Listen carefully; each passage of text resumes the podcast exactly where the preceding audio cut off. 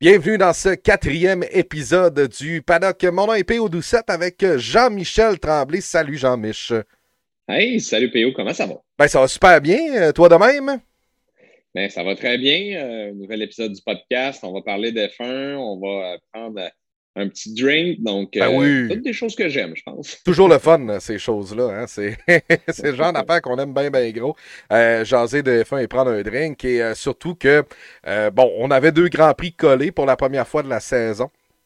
On s'est dit, on va attendre. Surtout que c'était deux Grands Prix quand même assez similaire, si on veut. Là, c'était pas, c'était pas deux tracks qui étaient bien, bien différentes, là, si on veut. Donc, euh, on s'est dit qu'on allait faire ça après euh, Portimao et euh, Espagne, à Catalunya, qui avait lieu en fin de semaine dans la magnifique région de Barcelone, qui nous fait rêver au voyage, soit dit en passant. Les images en Espagne, là, à chaque fois, tu fais comme. Hmm, je vais faire un petit tour là-bas, voir, voir le Grand Prix. Écoute, Jean-Mi, est-ce que tu as apprécié tes deux Grands Prix?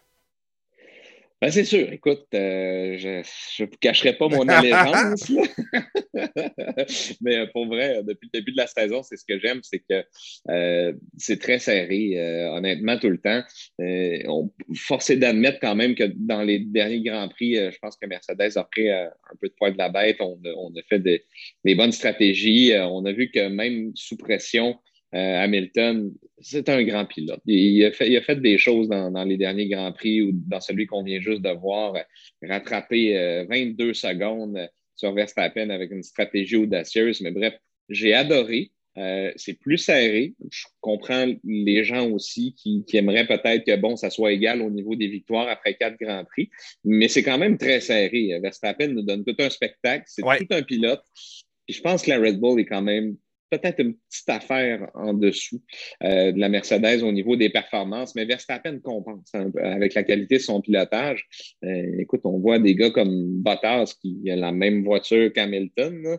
Ouais. Puis écoute, se fait larguer par Verstappen et la Red Bull. Ça a l'air dur pour les coéquipiers, même pour Vraiment. Aussi. Vraiment. Puis euh, écoute, moi de mon côté, je te dirais que j'ai bien aimé le côté de, de, de Catalunya, le Grand Prix d'Espagne parce qu'on a eu l'aspect stratégie. Portimao, je disais dans le dernier épisode, ça, je me souvenais pas trop de ce Grand Prix-là et je me souviens pourquoi. À date, je pense que ça a été le plus plate. En qualification, le vent est venu s'en mêler. On avait des temps plus lents finalement en Q3 qu'en Q2. OK. La course n'a pas été excitante pour deux scènes. Euh, c'est euh, vraiment triste, mais ça n'a vraiment pas été la meilleure pour, euh, pour, pour le début de saison qu'on avait, qui était mm. vraiment excellent. C'est sûr qu'on avait Barren et Imola, fait à ce moment-là, on était comme Oh mon Dieu, c'est hallucinant ces, ces courses-là. Malheureusement, pour, pour ce qui est de Portimao, pense pas que ça devrait revenir. Mais euh, pour ce qui est du Grand Prix d'Espagne, bon, on l'a vu une coupe de reprises. On sait que c'est pas la piste la plus excitante, mais le côté stratégique l'a rendu excitante. Et ça, ça a été le fun, euh, justement, dimanche dernier. Euh, Verstappen qui a fait un dépassement au début. on voit qu'en qualification, là, ça s'en vient difficile. bon, pour ce qui est de, de Mercedes et Red Bull, on sait qu'on vise top 3 pour euh, Valtteri Bottas, pour euh, Lewis Hamilton, pour Max Verstappen, euh, peut-être 4 ou 5 pour Sergio Perez. Mais par la suite, si t'es McLaren Mercedes, si t'es Ferrari, si t'es Alpine, qui s'est vraiment découvert dans les deux derniers Grands Prix, je te dirais que la qualification là, est rendue excitante pas mal. On ne sait pas qui va partir à partir de la, de la 3 jusqu'à la 11-12e, même que c'est extrêmement serré. Ben, écoute, euh, tu l'as mentionné, euh, en, milieu de peloton, c'est là que l'année passée, je pense qu'on avait un petit peu plus de plaisir à, vraiment suivre la compétition. Puis cette année, je pense que c'est encore la même chose. Tu l'as dit, les trois premières positions, bon, on s'entend, euh, les deux Mercedes, Verstappen. Après ça, il y a du choix. Donc, Perez n'est vraiment pas encore au, niveau de Verstappen. Donc, je pense que chez Red Bull, peut-être qu'on trouve ça difficile un peu aussi de, je pense qu'on on en, attendait plus. Je pense que quand on a engagé Sergio Perez, on s'est dit, ben, contrairement à Albon, il va être régulier, puis il va toujours être derrière ou près de Verstappen. D'ailleurs, cette semaine, euh, Christian Horner ou euh, M. Helmut Marco le mentionnait justement que on, Perez doit être plus près de Verstappen pour qu'on puisse le faire jouer dans les stratégies d'équipe, un peu comme on fait avec Bottas puis on fait avec Hamilton. Euh, mais tu as raison, après ça, euh, va deviner qui, va se qualifier euh, de la position 4 à, comme tu as dit, même 12. on a Leclerc, Carlos Sainz qui s'adapte super bien à la nouvelle Ferrari. On a Lando Norris qui a fait de super belles performances. Ricardo aussi, dans le dernier Grand Prix, enfin commence à être à l'aise. Vettel commence à être à l'aise aussi. Euh, à Barcelone, il a bénéficié des, euh, des, améliorations techniques aussi de la voiture. On les avait apportées à oui, Mario pour Lance Stroll et on ne les avait pas apportées pour Vettel. Mais là, Vettel a dit que ça lui a fait énormément bien. Il se sent beaucoup plus à l'aise à bord de la Aston Martin. Il mentionne qu'il ne manque pas grand-chose pour qu'il puisse viser les points régulièrement. Fait que pour la confiance, je suis vraiment content pour Sébastien Vettel. Le dernier épisode, d'ailleurs, on se demandait où est-ce qu'on s'en allait avec Vettel. très content pour lui euh, de le voir retrouver de la confiance.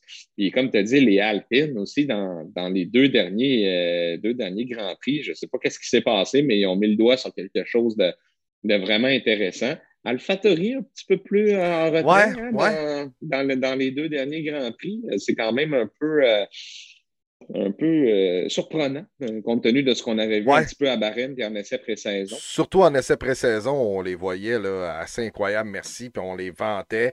Euh, Yuki Tsunoda, qui malheureusement, après sa première performance, ça a été plus difficile.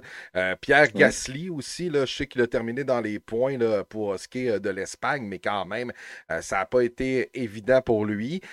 pour ce qui est de, Alpine, ben, ben, c'est le fun de voir Alonso qui, lui, lui aussi euh, se réadapte à une Formule 1. Il faut dire que la dernière fois, euh, il y a quoi, c'était deux ans qu'il est parti, deux, deux trois ans, deux saisons. C'est en 2018, la dernière année qu'il a couru euh, Donc, avec McLaren Honda à l'époque. oui, la dernière année, c'était-tu avec Renault? Peut-être avec McLaren Renault la dernière, mais je me souviens de sa F1 noir où il disait que euh, c'était un moteur de, GP2 qui est un moteur de F2 si on veut. Ce qui n'avait pas été apprécié chez Honda, mais pas tout. Qui, euh, bon, cette saison jusqu'à présent semble faire de la bonne job pour ce qui est euh, du moteur. Mais, mais revenons à Alpine un peu. J'ai l'impression que Ocon, en étant le pilote le plus expérimenté, de l'écurie versus la voiture. Je Je parle pas en termes de nombre de grands prix, mais connaît un peu mhm. plus la voiture qui ressemble à la Renault de l'an dernier d'une certaine façon. Ça lui donne un petit peu plus confiance. Parce que c'était pas un mauvais pilote, Esteban Ocon, avant qu'on tâche justement euh, ce pilote-là pour euh, Lance Stroll chez euh, Force India, qui par la suite est devenu Racing Point, qui maintenant est Aston Martin Racing. Mais quand même, je me disais l'an dernier, où est Ocon? C'est bien difficile pour lui, mais il était en arrière de Daniel Ricciardo qui allait faire de vraiment de bonnes performances. Donc, d'après moi, pour le jeune Français, ça y a mis un, petit peu de confiance. Alonso revient, on s'entend que c'est un champion. Un champion sait se défendre en course. Euh, il, est, euh, il, est, très impressionnant quand même, Fernando Alonso. Je l'ai bien aimé dans les deux derniers Grands Prix. Et Alpine qui se mêle à McLaren, qui se mêle également à Ferrari. Euh, je trouve ça très, très, très intéressant pour les prochains Grands Prix à venir. Oui, ben c'est ça pour en, revenir sur Alonso aussi, comme tu mentionnais. Euh, il a été honnête, puis euh, il a dit qu'il était très impressionné aussi par le début de saison de son coéquipier Esteban Ocon. Il dit, regarde, moi, je suis pas encore habitué à la voiture. Et je pense que c'est aujourd'hui ou hier, il y a une nouvelle qui est sortie justement à ce sujet-là. Chez Alpine, on a dit qu'on allait adapter la direction assistée pour Fernando Alonso. Donc, on sent qu'il y a peut-être euh, des choses de son côté qui ne sont pas tout à fait à son goût, mais c'est sûr et certain qu'il n'a pas perdu son coup de volant. Donc, euh, ça fait vraiment une, belle surprise quand même, parce que pour vrai, ben depuis Portimayo, quand je les ai vus dans le top 10, hein, j'étais le premier surpris en disant, mais qu'est-ce qu'ils font là? Ça s'est confirmé à Barcelone. Ce qui est le fun aussi, c'est qu'avec Barcelone, on s'entend que les premiers Grands Prix de la saison, euh, c'est pas la manche européenne. Tu Bahreïn, c'est Bahreïn. Euh, ensuite, euh, on est allé euh, du côté du, Grand Prix d'Émilie-Romagne. On est allé à Portimao, donc des endroits que on, ça faisait très longtemps qu'on n'était pas allé. Là, on commence vraiment la manche européenne avec Barcelone, qui là est vraiment un bon test là, pour voir un petit peu la hiérarchie. On s'en va à Monaco, on s'en va à Azerbaïdjan. Euh, on s'en va peut-être plus en Turquie.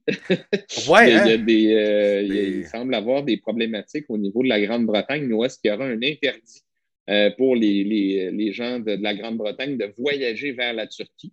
Donc, je ne sais pas ce qui va se passer avec ça, parce qu'on sait que la, ben, toutes les écuries sont basées en Grande-Bretagne et qu'on, quand on est en Europe, on voyage avec des camions. Donc, est-ce qu'on pourra se rendre en Turquie?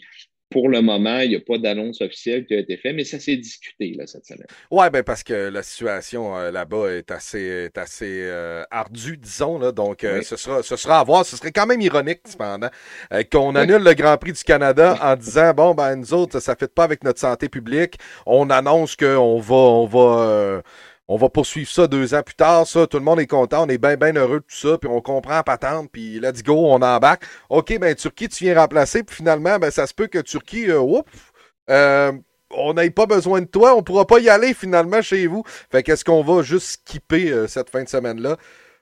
C'est possible. Parce qu'on tombera à 22 Grands Prix, ce qui serait pas euh, non plus là, un déshonneur. L'an dernier, je pense que c'était 17. Mais en même temps, ça fait un trou dans le calendrier. Est-ce que c'est le top? Peut-être pas. Et, écoute, tu, parles des Grands Prix là, qui s'en viennent. C'est sûr que Monaco, Monaco reste un, Grand Prix qui est euh, héritage, si on veut, de l'histoire de la Formule 1. C'est pas là où on va voir les meilleurs performance des voitures nécessairement, à part en qualification ou s'il arrive un bris en course. Mais euh, d'après moi, à partir d'Aberzaïdjan, on va voir des choses intéressantes. Tu, sais, tu parlais des gars euh, euh, qui s'habituent, hein, quand on parle de Perez, de Ricardo, d'Alonso, de Vettel, tous ces nouveaux-là, ben on se disait quatre courses mais là, après quatre courses, on tombe à Monaco. Fait que, moi, je me laisse, je me laisse Monaco passer. Puis à Azerbaijan, euh, Bakou, là, j'ai l'impression qu'on pourrait avoir là, euh, le vrai Ricardo, le vrai Sainz, le vrai Vettel, le vrai Alonso, le vrai Perez. Il va falloir que ça arrive pour certains parce que, comme tu l'as dit, euh, Perez, ça a été une deuxième position pour ce qui est de Émilie Romagne, Imola. Par la suite, ça a été plus difficile pour lui. Là, Puis je parle d'une deuxième position en qualif là, et pas d'une deuxième position en course. Donc, euh, ça a été vraiment plus difficile pour lui. Je sais qu'on a quelqu'un sur le groupe privé euh, du euh, paddock, Pierre-Luc, qui attend beaucoup Sergio Perez. Et je regardais dans les autres groupes de F1, que ce soit F1 Insider, F1 Québec, peu importe les groupes. beaucoup de gens aiment Checo aime Sergio Perez et aimerait qu'il ait de meilleures performances que ça, mais on lui souhaite. C'est un gars que euh, moi, je, personnellement, me faisait pas si triper que ça parce que c'était le coéquipier de Lance puis on le comparait, puis les Mexicains étaient un petit peu trop craqués sur la page Facebook de Racing Point. mais quand je l'ai vu dans, Drive to Survive, puis je me disais, hey, ce gars-là aurait pas de baquet l'an prochain, c'est impossible. Je suis content qu'il soit avec Red Bull, mais je lui souhaite des résultats parce qu'on sait que chez Red Bull, on a le siège éjectable assez Facile. On va commencer à manquer de remplaçants aussi. Ouais, il y a ça. on ramènera pas Gasly, on ramènera pas Albon non plus. Ni Kvyat. Je pense que euh, Perez est là pour la saison. Kvyat, d'ailleurs, qui s'est placé chez Alpine. Oui, oui, oui. Comme, pas, euh, comme euh, pilote, pilote de simulateur ou pilote de réserve ou pilote d'essai. Mais euh, c'est ça, semble-t-il que chez Alpine, il fait à peu près tout ce qu'on lui demande dans le but d'un jour peut-être avoir une autre chance en Formule 1. Euh, qui sait, euh, si je ne me trompe pas, Esteban Ocon était. Et, ben, je ne sais pas s'il est encore quand même membre de la filière Mercedes, mais avant son passage chez Renault, euh, quand il était chez, Racing Point. Et après ça, il a passé une saison comme pilote, euh, comme pilote d'essai chez Mercedes. Il faisait partie de la filière. Donc, je ne sais pas si ça a changé. Je sais pas, je pense que c'est euh, Toto qui l'avait placé même chez, chez Renault, là, puis qui l'avait. l'avait encouragé, mais tu sais, avec George Russell, est-ce qu'il s'est fait skipper un ah. peu par George? Oui, Russell d'ailleurs, on ne l'a pas mentionné tout à l'heure, mais hein, depuis le début de la saison, on y va dans le Q2 allègrement. Puis... on a passé pas de Q3, je pense, c'était à Portimao qu'on a passé très près de, Q3. Euh, je crois qu'il a qualifié 11e euh, dans mes souvenirs. C'était à quelques milliers. Oui, oui, là, une affaire de. Pas grand-chose, passer. 0.07, quelque chose du genre. Là, je sais pas si c'était la statistique exacte, là, mais euh, c'était proche, proche, proche. présentement pour les qualifs. Là. si je regarde le résultat, là.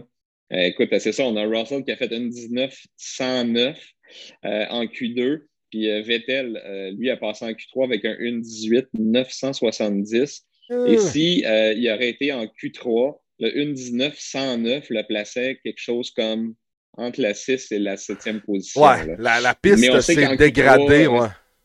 Le vent est tellement, pour vrai, oui fucké la patente, si je peux dire, oh, du, côté de Party Mayo. On arrive en Q3, on n'est pas capable de faire des temps, on fait des temps plus lents qu'en Q2, on essaye la média en Q3. Écoute, on a vu des choses euh, assez spéciales, mais bref, euh, tout ça pour dire que euh, les dénivelés du circuit, la présence de vent assez fort, euh, vraiment pouvait changer du tout au tout là, la, la, qualité d'un tour, là, euh, même en trois séances de qualification, comme on a vu. Donc, c'était quand même spécial. C'était rare d'avoir des temps moins performants en Q3 qu'en Q2.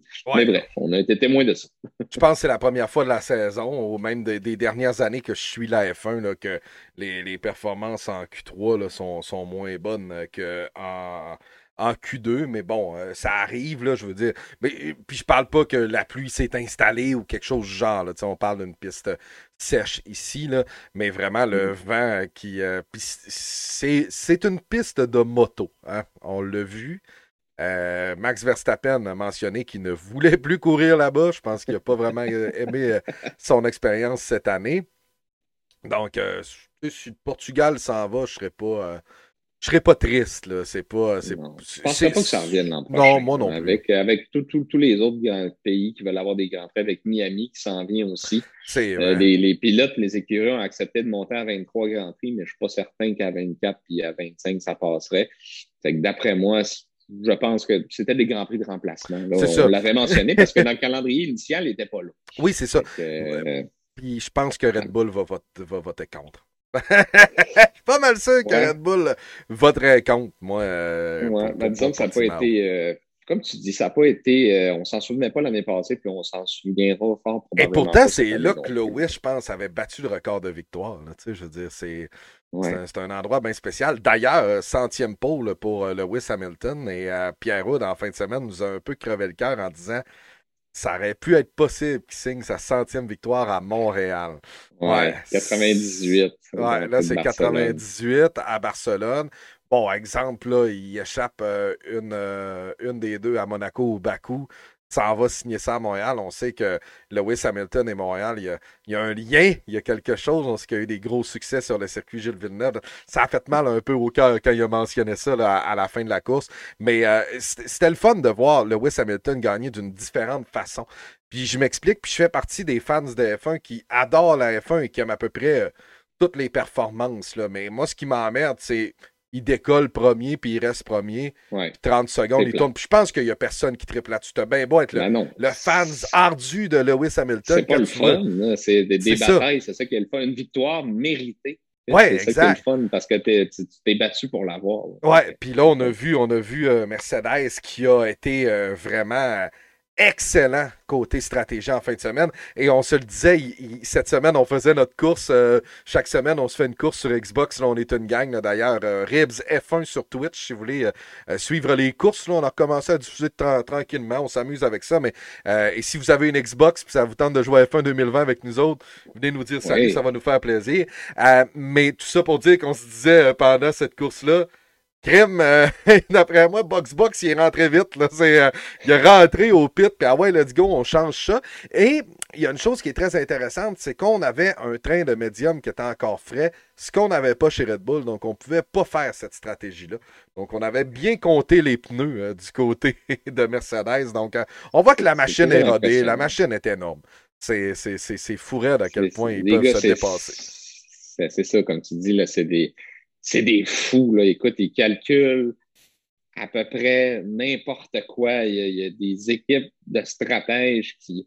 on l'a vu aussi quand Hamilton a fait sa stratégie. Euh, là, après ça, euh, je pense que c'est quand Hamilton était en chasse euh, avec Verstappen, quand il voulait remonter le 22 secondes. On annonce à Bottas si Lewis dépasse Verstappen, Verstappen va devoir s'arrêter et là, t'es 4 secondes unsafe. Tu vas revenir 4 secondes. Il va revenir 4 secondes devant toi. Donc, euh, il faut que tu hausses le rythme si jamais Verstappen doit s'arrêter pour que tu finisses deuxième. Ils ont tous pensé à mm. ça. Là. C'est, c'est Et ils ont surpris tout le monde parce que les graphiques maintenant sont, sont rendus. Euh, incroyables. Là. on voyait les, les, les, les chances de, de, chance of overtake. Là. Ouais, c'est ça. Puis on voit les petits F1, euh, tu sais, hop, OK, vas-tu te dépasser, vas-tu pas le dépasser? Mais on prévoyait au dernier tour, ce qui n'est pas arrivé pendant tout. Donc, on a même déjoué. 9-10 tours avant. 12, si je ne me trompe pas. Là, et en restait 12. C'est incroyable. Et ça, ça, a payé, mais ça, c'est une victoire que euh, je peux pas y enlever. C'est une genre de, victoire que euh, j'aime voir de Lewis Hamilton parce que je l'ai vraiment aimé en début de carrière. J'étais un gros fan ça, quand il était avec McLaren, puis Lewis, puis les dernières années. Là, en 2017, c'était plus serré avec Sébastien Vettel. J'aimais plus Lewis. Euh, c'est un pilote que j'aime beaucoup, mais ce que je détestais dans la saison 2019 et 2020, c'est qu'il décollait pratiquement avec le championnat là. Et là, on a vu quelque chose de différent. Puis il y a juste 14 points. Là. Les deux, euh, Lewis Hamilton et Max Verstappen, ont leur meilleur début de saison respectif. Fait au moins de ce côté-là, je me dis, quand, j'arrive devant le téléviseur le, dimanche, puis même le samedi, OK, il y a quelque chose qui se passe. Parce que nous, on tripe F1, puis nous autres, on trouve ça le fun, puis on aime ça voir. Ah ouais, OK, Danny Rick a fini 6. Euh, c'est avant Lando Norris. On est content. Charles Leclerc, good job, quatrième. Mais l'amateur moyen regarde le gagnant puis le podium, puis il fait comme. C'est ça. maintenant, les, les, les, départs sont le fun à voir aussi. Parce oui. que, écoute, euh, Verstappen, euh, ça fait deux grands prix là, que, au premier détour, là, un petit coup de coude, puis je m'impose. Euh, c'est ça que je trouve le fun. Parce que justement, à Barcelone, quand il a dépassé Hamilton, on s'est dit, tabarnouche, c'est quand même pris une avance assez rapidement. Mais Lewis, je ne sais pas. Là. Ben, ça ne doit, pas être pour rien que c'est pas mal le plus grand pilote. On voyait que l'écart grandissait, mais là, oh, à un moment donné, ça s'est stabilisé. Là, ça a commencé à descendre, puis à descendre, puis à descendre. Puis euh, quand on s'est rendu compte qu'on n'était pas capable de passer vers Verstappen, c'est là que la stratégie est arrivée, comme tu mentionnais. Puis c'était brillant de leur part aussi. À un moment mm-hmm. donné, on ne passera pas 40 euh, tours euh, ah, en arrière, concurrence à, briser, à flamber les pneus sans être capable de le dépasser. Fait que je pense qu'ils ont dit, gars, il nous en reste un beau frais ici. Tu l'as déjà fait en Hongrie, je pense, en 2019, de faire un rattrapage de fou comme ça. Puis eux, ils ont pris le pari que ça allait fonctionner. Puis ben, c'est ce qui a rendu la course excitante, comme oui, tu l'as mentionné. Là, on s'est dit, mon Dieu, mais 22 secondes. Va-t-il réussir? jamais ouais, c'est ça. Ben, c'est ça. Puis là, euh, tout le monde était, était vraiment euh, sur le bout de son siège. Fait que euh, c'est ça. Ça rend les courses, comme tu dis, beaucoup plus excitantes parce que là, on a des paris de stratégie, on a des bagarres. Quand est-ce qu'il va le passer? c'est, en tout cas, c'est le fun. Puis on a Bottas aussi qui se fait euh, un peu euh, botté là, par, Toto Ça pas de bon sens. Non, mais Valtteri Bottas, sérieusement, si on. enlevons, enlevons les points, là. Enlevons les points depuis le début de la saison. C'est vraiment son pire début. Je, le trouve flat. Euh, je le trouve pas là. Et bien sûr que les rumeurs s'intensifient à savoir si on va le tasser de là. On dit chez Mercedes, je pense que c'est des gens qui sont assez classiques que. Oui ça n'arrivera pas cette saison, pas à la mi-saison, tout ça. Mais c'est sûr et certain que ce gars-là sait que son avenir est pratiquement terminé chez Mercedes. Ça m'étonnerait qu'on revoie ce gars-là pour une coupe de saison encore. C'est pratiquement impossible. D'un, on sait qu'il n'y a pas vraiment l'ADN de champion. Euh, on voit que un pas pire deuxième, mais là, est-ce que c'est le poids des années qui commence à le rattraper? Peut-être aussi, parce que là, j'en mets à chaque année. Chaque année, il y a une petite lueur en début de saison, et là, il n'y en a pas pas en tout, à moins que ce soit l'inverse total. et que... Il est rapide en qualif. oui, oui, oui, il est très bon. Il rien. Le Bottas, il est capable d'aller chercher des Et en essai libre. Mais euh, euh, aussitôt qu'Hamilton passe devant, on dirait que c'est terminé. Exactement. il devrait pas se décourager. Il est capable d'avoir le pace. Pourquoi qu'il est pas. OK, tu te fais dépasser, mais euh, essaye d'aller le rechercher. arrête de dire que t'es Bottas 2 puis 3.0 puis monte-le. Oh, oui, c'est ça. C'est ça. Et en fin de semaine. Euh, en fin de semaine, bien sûr que ça a ajouté l'huile sur le feu. On a dit don't hold Lewis, donc euh, n'empêche pas Lewis de passer. Et lui, il a dit ben, moi, moi, je je suis ici pour, euh, pour faire la course. Donc, euh, c'est sûr, certain que ça ajoute encore, mais c'est le spectacle de la F1. C'est tout ça, ce qui se dit après. Ce qui... Le jeu de coulisses, on l'a vu avec euh, McLaren, si tu viens aussi, Lando Norris, il, est plus rapide que Ricardo. Fait que McLaren, ils ont dit à Daniel de faire passer Lando. Puis il avait raison. Après ça, il s'est échappé. Puis il était plus rapide que lui.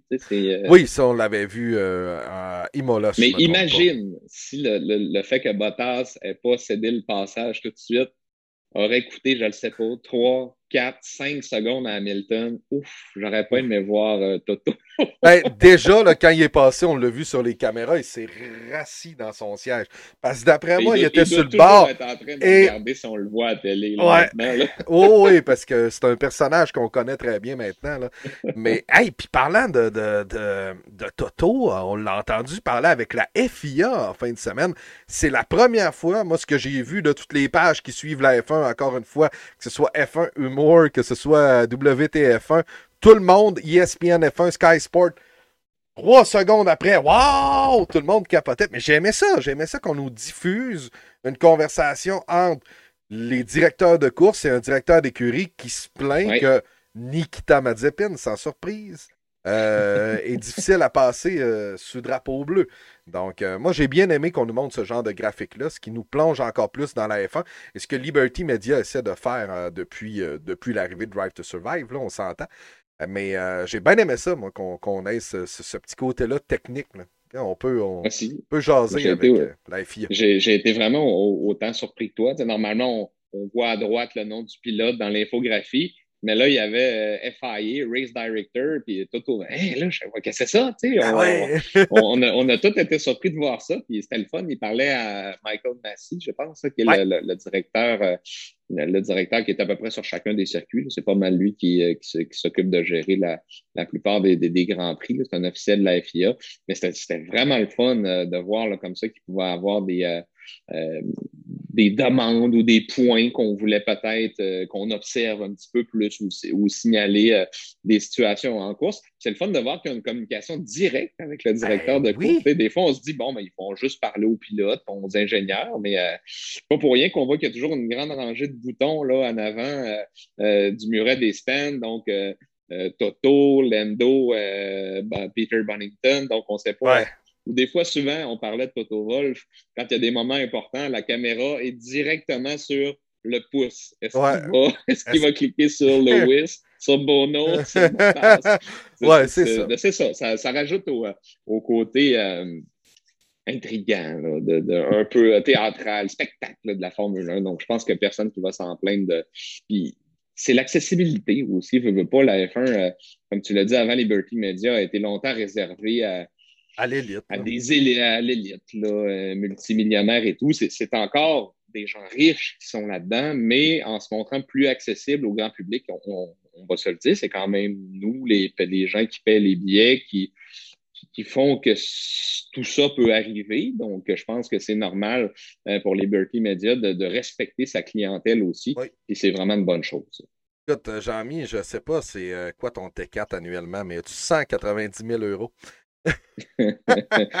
Parce que Va- Valtteri Bottas euh, vend sa Mercedes-Benz AMG GT. euh, J'ai vu ça circuler sur les réseaux sociaux. Je me demandais si tu avais ça à me passer. euh, jamais, là, tu voulais faire un. Pas en euros, malheureusement. Ah. Peut-être en, en, en rouble, euh, je sais pas. Ouais, Une peut-être. monnaie là. Ouais, fort possiblement, mais ça ça m'a bien fait rire aujourd'hui.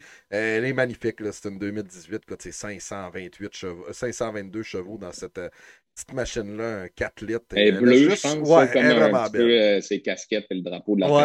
C'est vraiment, c'est ouais. vraiment beau. D'ailleurs, le site est finlandais, je comprends absolument rien. Donc, euh, On Automati. va passer notre tour. Automati, ça doit dire qu'elle est automatique. ça. Oh, oh, le reste, Je pense que ça se fait plus, 2000, euh, la Vuo Simali, ça doit être l'année, ça, 2018. Le Mitarulukema. Mitarilukema. Ça, c'est le minage. Je pensais 16 qu'on 000 allait faire un cours de finlandais ce soir. Je pensais pas non plus, mais je trouvais ça intriguant de, de le dire. Écoute, ben, ça, ajoute, ça ajoute quelque chose euh, cette semaine, justement, dans l'actualité F1. Euh, ben, c'est sûr que les, les malhonnêtes vont dire Ah, il vend, il vend parce qu'il sac son de Mercedes, mais non, je pense Ah pas. ouais. Ben, il y a souvent des gens qui aiment interpréter beaucoup de choses. Oui, en beaucoup effet. trop de choses. On connaît ça, on connaît ça dans le hockey, euh, on connaît ça dans la F1. Hey, euh, Jean-Michel, j'ai euh, posé la question aux gens sur euh, le groupe Le Paddock. D'ailleurs, si ça vous tente, vous avez écouté le podcast, euh, c'est vraiment le groupe qui parle de F1. C'est un, un groupe qui, qui est assez tranquille. On est 180, donc c'est plus friendly. Si vous cherchez un groupe un peu plus, euh, peu plus relax. Vous pouvez jaser avec vos chums ou nouveaux amis qui, qui, aiment la F1. Et j'ai posé la question suivante votre meilleur et pire moment de la saison jusqu'à présent? Il y a quatre grands prix, on s'entend. C'est quoi, toi, avant de, lire celui des autres J'avais pas réfléchi à ça. Mais écoute, je pense que le meilleur moment, en quatre Grands Prix, j'ai pas le choix de le donner à, la victoire stratégique de Mercedes la semaine passée parce que c'est le seul moment, je pense, depuis le début de la saison que vraiment j'étais chez nous, j'écoutais la course et j'ai fait Hein! Quand j'ai vu le coup de volant qu'Hamilton a donné pour, pour rentrer, puis dit quel pari audacieux. Puis à partir de là, euh, je pense que c'est ce qui a rendu la course excitante jusqu'à la fin. Donc ça, je te dirais que c'est probablement mon meilleur moment. Euh, peut-être le pire euh, quand euh, Émilie Romagne, Bottas et Russell se sont accrochés. Il n'y a personne qui voulait. C'était la faute d'un, c'était la faute de l'autre. Russell qui a eu une réaction quand même assez excessive, si je, mm-hmm. si, je, pourrais dire. Donc, au lieu de peut-être décanter l'incident puis de, de réagir un peu après. Mais c'est ça, j'ai trouvé ça triste un peu de la part du jeune homme. il s'est excusé par la suite parce qu'on sait que euh, je pense que tout le monde aime George Russell depuis le remplacement qu'il a fait euh, euh, de Hamilton et tout. c'est un, bon petit gars et tout. Fait que j'ai trouvé ça spécial comme, comme réaction quand il est allé en, engueuler Bottas. Mais je te dirais que c'est probablement ça, mon moment, mon pire moment là, de la très courte saison. ouais, de mon côté, je vais y aller. le meilleur moment, je crois, euh, les dépassements de Max au premier tour. Euh, j'ai adoré celui à Émilie Romagne et celui euh, qu'on a vu là, en fin de semaine. J'aime l'agressivité de Max Verstappen. J'ai adoré aussi en général la performance de Ferrari depuis le début de la saison. j'aime beaucoup, ce que Ferrari fait. c'est un héritage la F1. C'est plus, c'est plus que deux pilotes. Là. Je pense que Ferrari en santé, c'est, c'est une F1 en santé de mes côtés de, de, pire moment, je vais y aller avec euh, les performances d'Aston Martin. À chaque fin de semaine, euh, c'est déception en déception. Puis en fin de semaine, j'ai trouvé ça raide. Quand là, euh, Lance est parti 11e, je me suis dit, OK, on va pouvoir au moins avoir la stratégie peut-être de médium en décollant, puis tout ça. Puis c'est déception en déception. donc mes pires moments sont peut-être liés avec Aston, Aston, Martin. Et bien sûr, je pense que c'est sans surprise. Là, euh, Nikita Mazepin qui bloque Lando Norris, qui, qui est en train de, de, mettre tout le monde en beau fusil. Là. euh, ben, il, y a déjà perdu des points sur sa super licence, puis on a quatre grands prix de fait. C'est euh, pas super. Et euh, L'attitude du jeune homme, euh, les, le, fait qu'on dirait qu'il n'y a personne vraiment qui peut lui donner de conseils. Euh, mm-hmm. Il semble avoir beaucoup de difficultés à maîtriser une F1 versus une F2. le respect de la signalisation, un drapeau bleu, me semble que c'est assez clair. C'est ça, je pense qu'il y, a de la difficulté avec ça. Et écoute, plus ça va, plus les pilotes commencent à se plaindre. Euh, Lance Stroll, notamment, je n'ai parlé tout à l'heure, mais c'est rarement avec des beaux mots. C'est pas tasse-toi de là, mon ami. Il y a une coupe de fuck là-dedans. mais il n'y a, pas une vidéo où est-ce qu'il dépasse. Oui, et il l'envoie. Euh... L'envoie chier. On... Ouais. On va y aller straight to the point, il l'envoie chier. Non, non, c'est correct. Mais, ouais, ben, écoute, dans, pas super. dans les commentaires, on va y aller avec euh, celui de William euh, Servant. Euh, et il, il, va à la, la même, la même constatation que toi, Jean-Michel, pour à quel point Mercedes a débiné Red Bull stratégiquement parlant au dernier Grand Prix. je pense que de ce côté-là, ouais, débiné. PA Fontaine, on le salue, PA. le pire, je dirais, la position que Verstappen a dû redonner à Hamilton en fin de course. Ça, c'était euh, en, début de saison à Bahreïn. On en avait discuté en maths, là, qui avait dépassé hors piste, mais que euh, pendant toute la course, on, était allé dans le virage 4 aussi large, mais pour dépasser euh, normalement, on peut pas, mais c'est sûr et certain pour que pour l'amateur, c'est pas super. George Russell qui met maintenant sa Williams en Q2 sur une base régulière, on en a parlé au début du, podcast. On est très content de ça de George Russell. Euh, Marc-Olivier Fortin, Cidre Joli Rouge, on les salue. Euh, j'y vais avec Pierre. Le pire, c'est la FIA qui permet à Hamilton de dépasser les limites de piste, mais pas à Max. C'est la même chose.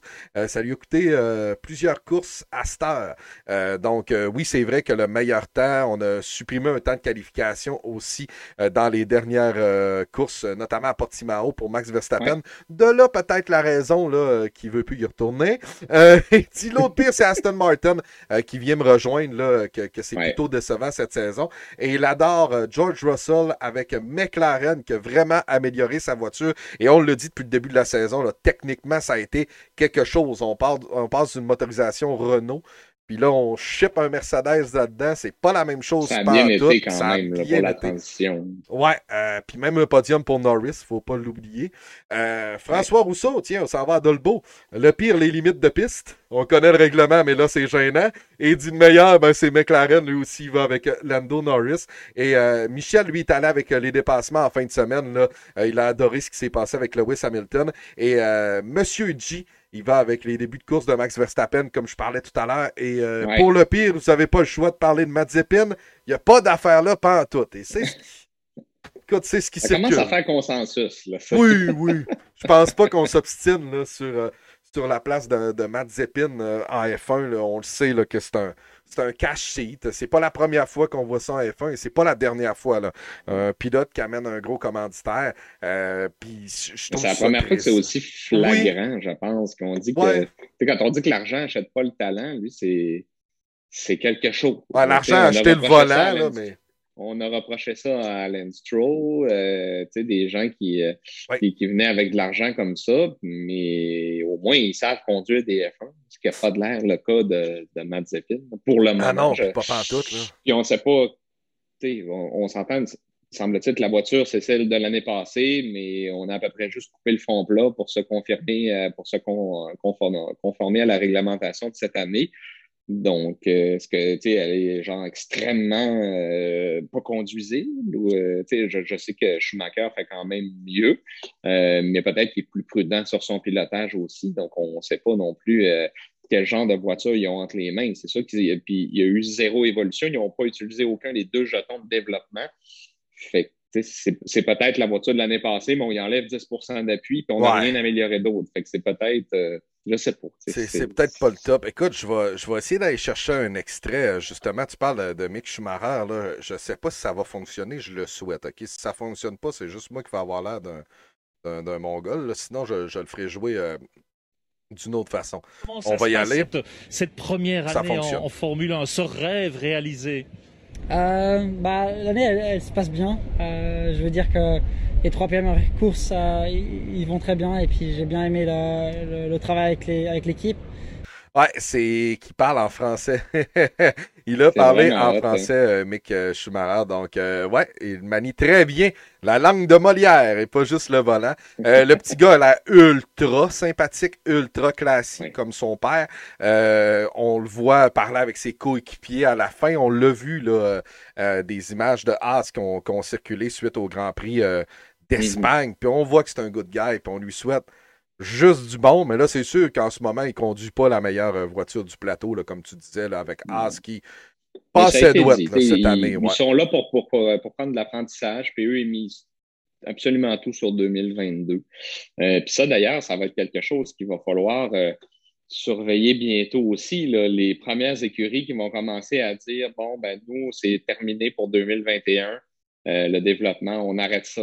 Parce que vu que l'an prochain, ça, ça change aussi du tout au tout, il y a beaucoup d'écuries qui, peut-être, je ne sais pas, moi, d'ici deux ou trois grands prix, vont se dire, gars, on n'a aucune chance. Donc, euh, nous, on, arrête complètement le développement de la voiture de cette année, puis on s'en va sur le développement de la 2022. D'ailleurs, je ne sais pas si tu as entendu Bertrand Hull qui nous mentionnait quand même des choses intéressantes. Il y a beaucoup d'écuries qui sont arrivées avec des nouveaux fonds plats. Euh, Aston Martin, euh, qui sont arrivés avec ça aussi. il nous mentionnait que ce pas des pièces qui ont été dessinées il y a trois semaines. Souvent, les voitures qu'on voit depuis le début de la saison, ils sont conçues peut-être depuis le mois de euh, fin novembre, début décembre l'année passée que là, ce qu'on voit, c'était des évolutions qu'on avait trouvées là, euh, peut-être euh, en début là, 2021, que là, on a décidé d'introduire et de mettre en production. C'était vraiment intéressant de savoir un petit peu le, genre de, calendrier de développement qu'on appliquait au niveau des F1. Puis c'est ça, là, ils ne pensaient pas que Mercedes et Red Bull vont développer des nouvelles pièces jusqu'à la fin de l'année ça risque très fortement de s'arrêter très bientôt pour la plupart des écuries. Parce que si tu prends du retard pour 2022, t'es dans la boîte. complètement fini. C'est Normalement, tout le monde, il y a une espèce de reset qui est supposé se faire pour 2022. Oui. Fait que si tu manques le bateau, c'est, euh, ça va être très dommageable. D'ailleurs, euh, j'ai vu que en date de mardi, la date d'enregistrement, euh, qu'on testait les 18 pouces chez Alfa Romeo. J'ai vu Red Bull également. Et chez Alpha, on a testé l'espèce de cover qui va par-dessus euh, la roue. Ah, ça, j'ai pas vu ça. Ouais, c'est ça. Et euh, je crois il y a quelque chose qui va par-dessus le frein. Les freins, ça aussi, ça a été, ça a été euh, testé pendant qu'on m'écrit sur Facebook. C'est pas le temps, merci. Et j'avais ouvert ma page pour jouer l'extrait, mais là, on, on m'écrit. Et Ouais, on, est rendu là. Donc, tranquillement, pas vite, on va voir les, 18 pouces arriver. Puis, euh, j'ai hâte de voir à quel point ça va changer euh, l'effet de sol qui va revenir. Parce que euh, on en parlait justement en fin de semaine et dans les derniers épisodes, surtout sur ce genre de piste-là, des pistes plus de moto, là, si on veut. Euh, quand on est à l'arrière d'une voiture comme ça, on est dans la salle, on manque d'appui. Sergio Perez, ça y est arrivé. Là. Euh, il y a le virage 1 et 2 qui est une espèce de S, et par la suite, il y a une longue courbe qui nous mène vers la fin euh, du secteur 1. Et il faut de l'appui pour que ça colle à ce moment-là. Et derrière la voiture, je me rappelle plus, il suivait lequel, c'était Ocon ou, ou un, autre, un autre pilote, mais il l'a perdu. L'appui, à un bon moment donné, a juste sacré le camp. Merci, bonsoir. Le, le, devant mordait ouais. tout. Il était tellement proche de la voiture qu'effectivement, il a perdu tous les appuis. Fait que c'était quand même. Euh, ça, on devrait moins voir ça. Techniquement, on devrait voir moins ça à partir ouais, de parce que la plupart des appuis, vient, comme tu as dit, viendront, viendront plus des ailerons, les dérives. Tout ce qu'on voit en ce moment, là, il va avoir un ménage incroyable. qui va être fait là-dessus. Ce qu'on voit dans le côté du fond plat, en avant des prises d'air et tout tout ça, on va tout enlever ça. comme tu l'as mentionné, on va revenir à l'appui mécanique. Donc, vraiment, avec l'effet de sol, c'est vraiment, c'est une succion qui va se créer en dessous de la voiture euh, avec l'air qui va s'engouffrer en dessous. C'est ça qui va permettre à la voiture de rester collée.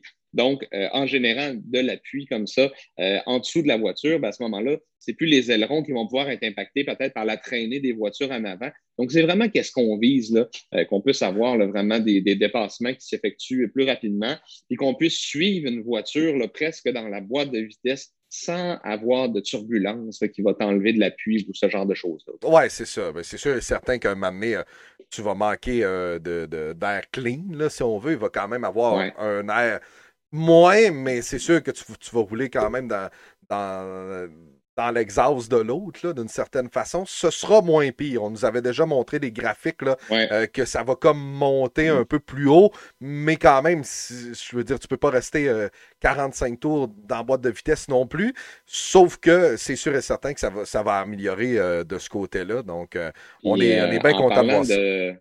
En parlant de 2022, PO, je ne sais pas si tu as vu deux petites choses passer cette semaine. Vas-y. Ben, premièrement, il y a deux semaines. Hamilton, qui fait jamais d'essai, a décidé de tester les 18 pouces lui aussi.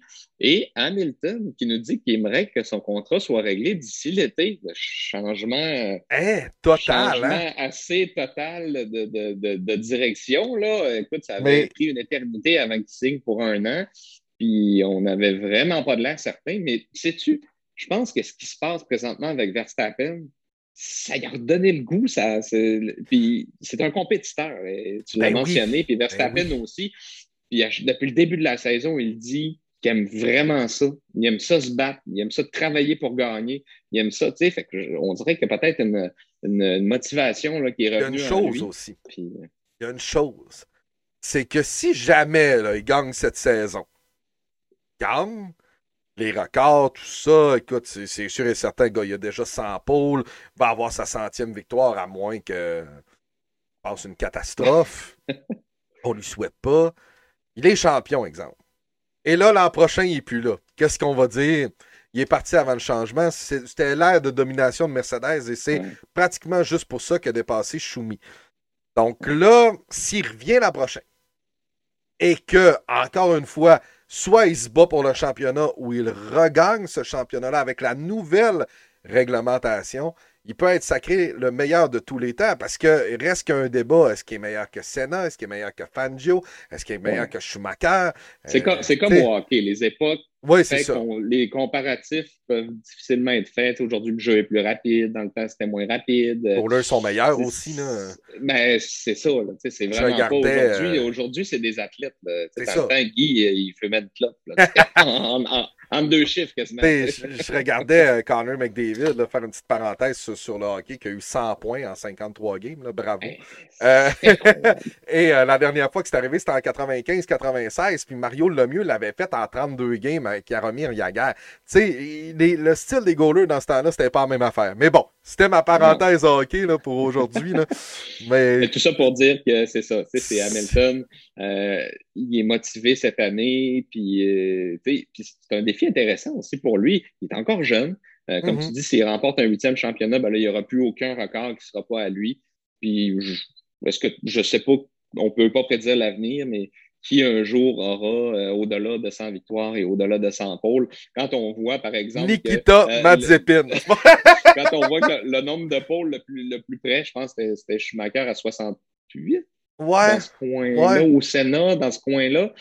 Je dis, écoute, là, c'est, ça n'a pas de bon sens. Peut-être un jour, il y aura une autre ère de, de domination comme ça. Euh, mais c'est ça. J'ai été très content de lire ça cette semaine. Donc, il n'y a pas de, de doutes qui planent et tout. Donc, euh, je, pense vraiment que la compétition de cette année semble l'avoir vraiment revigoré. Puis je pense que c'est le fun pour tout le monde. On le voit aussi à, la fin des courses, là, il franchit le ligne d'arrivée là, où euh, il y a la pole position alors qu'il ne s'attendait pas à l'attendre. Puis on nous passe des extraits radio, puis il est super émotif. En tout cas, moi, je, je, trouve qu'il est, beaucoup plus fun à voir que, euh, que l'année passée. Comme tu dis, on part premier, ben, on sait qu'on ben va premier, on s'est battu contre personne. Euh, mais c'est ça, un compétiteur reste un compétiteur. Fait que je pense que les carbures à ça, autant lui que Verstappen que, que les autres pilotes qui sont derrière aussi. Ouais, et euh, écoute, même il se permet des critiques envers euh, les autres écuries, ce qui est un peu plus rare dans les dernières années parce que les autres étaient en arrière de lui. c'est notre ami William Tremblay qui m'a envoyé un lien très intéressant de chez motorsports.com. alors que le West Hamilton, c'est plein de l'aileron flexible de Red Bull si on peut simplifier le règlement là, pour qu'on se comprenne tout, toutes les pièces de la F1 qui est dessus doivent être fixes, donc doivent rester stables, ne peuvent pas bouger, ne à, part, à part le DRS, là, quand, quand, il ouvre le petit panneau en arrière, le système de réduction de traînée en ligne droite, quand on est dans une seconde derrière un concurrent ou on peut l'utiliser en qualification et essai. Donc, euh, il a mentionné que l'aileron était flexible. Cependant, euh, la FIA avait confirmé que tout était correct. Euh, chez euh, Red Bull. Et chez Red Bull, on s'est défendu de cette façon, de cette façon, de cette façon-là. Ouais. écoute, Lewis Hamilton mentionnait les Red Bull sont très rapides dans les lignes droites. Il avait dit à Sky Sports, elles, ont cet aileron flexible à l'arrière de leur voiture qui leur permet de gagner au moins 3 dixièmes. Max Verstappen et Sergio Perez seront donc plus rapides que nous en ligne droite. Il avait mentionné ça vendredi lors des essais. Et Christian Horner a euh, répliqué que de leur côté, ça avait passé à la FIA et que la FIA être toujours au grain. Donc, euh, normalement, ce, serait euh, correct. pour ce qui est de Toto Wolf, là, lui, pas parler beaucoup. Là. Il, a, il a, mentionné que. Qu'est-ce qu'il a dit? Bien sûr, les voitures sont examinées. Euh, oui, euh, je, je, je, le trouve, là. Pardon, interrogeant son. Ouais. Wolf s'est montré beaucoup moins loquace que Horner. On sait qu'Horner, des fois, une belle grand gueule, on l'adore comme ça. Il a dit. Euh, oui, c'est assez amusant et nous avons discuté, mais non, je ne ferai pas de commentaires, désolé. C'est pas mal son genre à Toto, hein, de pas, euh, pas vouloir. On se souvient quand Aston Martin a commencé à, parler de la réglementation, Toto Wolff fait du gap. Nous, ça a été voté à l'unanimité. On fait avec, on travaille plus fort, puis c'est même qu'on va y arriver. Puis c'est correct, de ne pas vouloir s'embarquer dans ce genre de choses-là aussi. Mais c'est intéressant que, que tu parles de ça parce que c'est une réglementation aussi qu'on a dû adopter parce qu'il y a quelques années, les ingénieurs qui sont capables de exploiter le chaque mini-faille du règlement avait découvert qu'à une certaine vitesse, ben, on pouvait aller chercher quelques degrés de flexibilité sur les ailerons. Ouais. Ça faisait qu'on était capable d'aller chercher, bien sûr, des vitesses euh, accrues. Fait que maintenant, euh, comme Horner a dit, euh, écoute, tout, est mesuré, pesé. On teste la résistance des ailerons avec un certain poids dessus pour s'assurer qu'il n'y a pas de flexion de plus que X nombre de degrés. Puis maintenant aussi, je ne me trompe pas, à chacun des Grands Prix PO, il y a une, une voiture qui est choisie au hasard pour être presque démontée au complet par la FIA pour mm-hmm. s'assurer que tout est conforme de ce côté-là. Fait que je ne suis pas inquiet. C'est sûr que quand on, conduit à ces vitesses-là, on suit une voiture, je, sais pas, peut-être que Louis a des yeux extrêmement puissants pour remarquer que l'aileron s'affaissait un peu. Ou il voulait faire jaser. Euh, ou, je sais ou un ralenti de caméra, je ne sais pas. Ouais, ouais, je sais pas. Mais ça arrive là, quand on le voit partir des, euh, ben pits. Là, puis euh, pour ceux qui nous écoutent à l'audio, ça, ça va avoir la cave les trois prochaines secondes. Mais on voit que ça wumble un peu là, quand ça part. Là. Mais c'est un bloc, ça reste ensemble. faut pas que ça bouge. Donc, euh, de, ce côté-là, de ce côté-là, c'est le même règlement pour tout le monde. D'ailleurs, euh, sur le même article de motorsport.com, on mentionnait qu'on a testé l'aileron Monaco, un aileron avec plus d'appui en fin de semaine chez Red Bull lors des essais. Euh, ce, qui est, ce qui est intéressant aussi. Hein, les essais libres, des fois, on fait comme Oh, OK, un tel est rapide, un tel est rapide. mais je vous dirais là, que la séance qui normalement va dicter un peu ce qui peut se passer en qualification va être la séance du samedi, la séance d'essai 3. Sinon, euh, les équipes vont tester des longs relais, vont tester une nouvelle pièce, vont tester euh, un certain réglage le, vendredi. Là. Donc, c'est sûr et certain qu'il ne faut pas s'énerver le poil parce que ça arrive des fois là, que whoop, euh, Russell est sixième, là, puis que Leclerc est deuxième, puis là, on fait comme, oh, wow, quelle qualification incroyable qui va avoir lieu. Puis Bottas est 11, puis Lewis est 5, mais c'est pas ça. C'est pas la vraie. Il faut avoir pris le temps, de, justement, de, de, regarder un petit peu les, les résumés que la Formule 1 font, ce genre de choses-là, parce que c'est sûr que si on regarde juste les classements, euh, effectivement, des fois, on peut, se poser certaines questions sur des situations qu'on peut voir, mais euh, la F1 est vraiment bien fait pour ça. Souvent, quelques minutes après, euh, sur YouTube, on a les, highlights des, des, FP1, des FP2, donc on est capable quand même d'avoir un bon résumé de ce qui s'est passé. Des fois, on ne le sait pas. je ne sais pas, moi, Verstappen est 11e. Moi, mais est-ce qu'il y a eu une sortie de piste? Est-ce qu'il a roulé beaucoup? Est-ce qu'il a fait beaucoup de tours? Est-ce qu'il y a eu un, problème? est-ce qu'il roulait en gomme dure? Est-ce qu'il faisait des, simulations de relais de course, comme tu as mentionné tout à l'heure? Donc, tous et chacun travaillent vraiment avec des programmes différents. Euh, mais euh, c'est ça qui est le fun avec la F1, c'est de, l'information. On en mange. Là, ça, il, y en, a toujours autant que tu en veux, il y en a. Là. oh, oui, passionné, je pense qu'on ne pourra jamais euh, dire qu'on est rassasié de Formule 1. non, c'est sûr et certain. Écoute, Jean-Mi, le prochain Grand Prix sera Monaco. Euh, combien de tours va faire Mazepin? Ça va être la grande question. combien de temps avant qu'il soit dans le rail? Un détour, deux détours? Pour vrai, euh, s'il finit la course, là, je, je, je sais pas genre quel pari on pourrait prendre, là, mais euh, je vois pas comment il peut finir la course à Monaco, pour vrai, là. Si, Honnêtement, aucune idée. Pas. Honnêtement, aucune idée. Mais ce, ce, ce, sera à suivre. Et dans les rumeurs euh, qui euh, persistent, parce qu'à Portimao, on, ça nous a pris du temps à voir le, driver of the day, le, le, mm-hmm. pilote du jour. Il semblerait que les fans se sont mis à voter pour euh, et je le vois circuler pas mal plus sur les réseaux sociaux.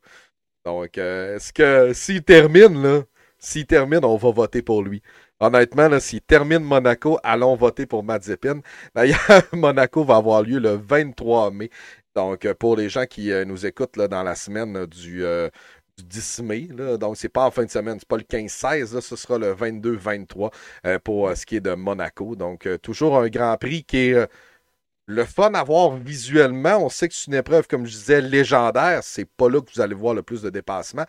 Malheureusement, c'est pas là que ça va arriver il n'y a, pas vraiment d'endroit, en fait, pour dépasser. Souvent, c'est ce qu'on dit à Monaco. Euh, si tu pars premier puis tu réussis à être premier après le premier détour, il y a de très fortes chances que tu termines premier parce qu'on euh, ne sera pas capable de te dépasser. Euh, c'est tellement pas large qu'il n'y a vraiment pas beaucoup d'endroits où est-ce qu'on peut assurer un dépassement.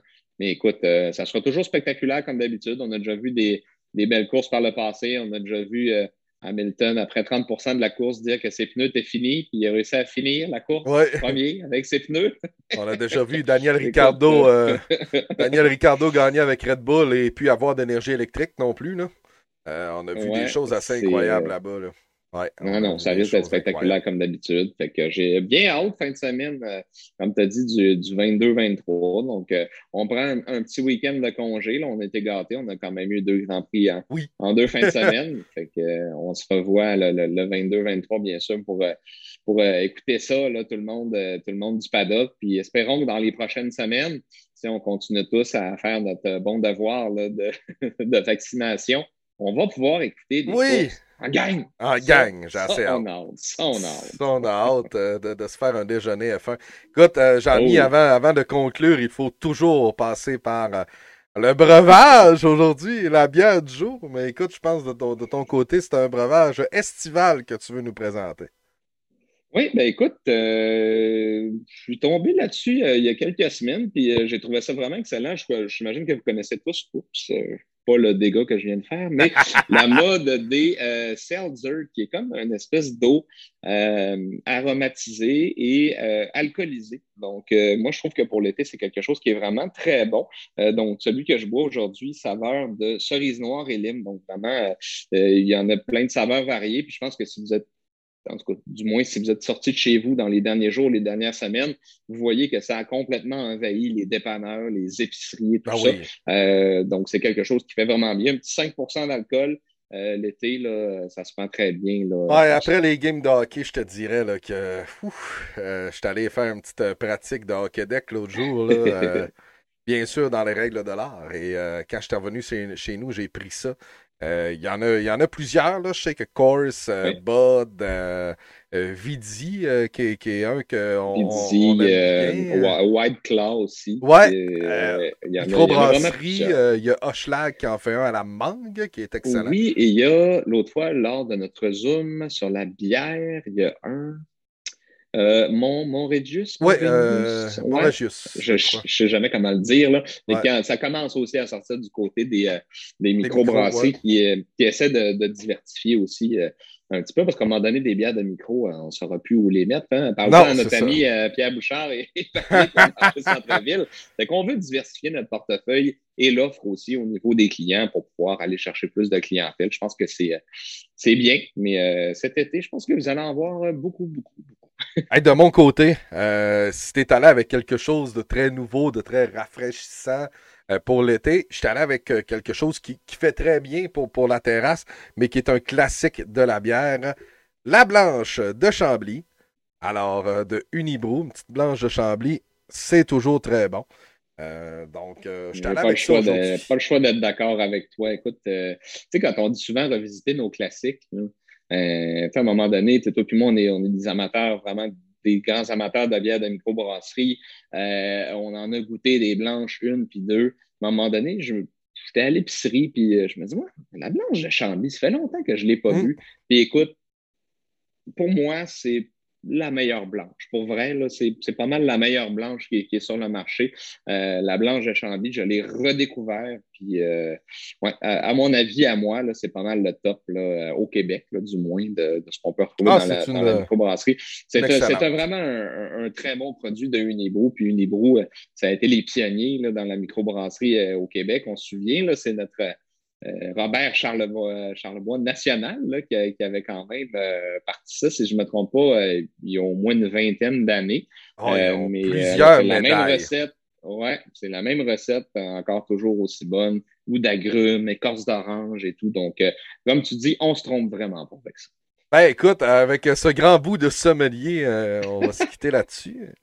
Merci beaucoup, mon Jean-Mich. Et écoute, on va se parler après. Euh, Monaco avant Azerbaijan, euh, c'est sûr et certain pour euh, le prochain épisode. Je vous le rappelle, si jamais vous nous écoutez sur Facebook en, moment, en ce moment, vous pouvez liker notre page. On est sur Instagram, le Paddock Baramba, podcast. On est sur Spotify, on est sur Apple, on est sur Google pour ce qui est des balados. Donc, peu importe votre plateforme préférée, on, oui, là, vous cherchez le Paddock et euh, vous allez euh, tomber sur nos douces et mélodieuses voix. Alors, un gros merci, Jean-Mi. Ça fait plaisir. À la prochaine.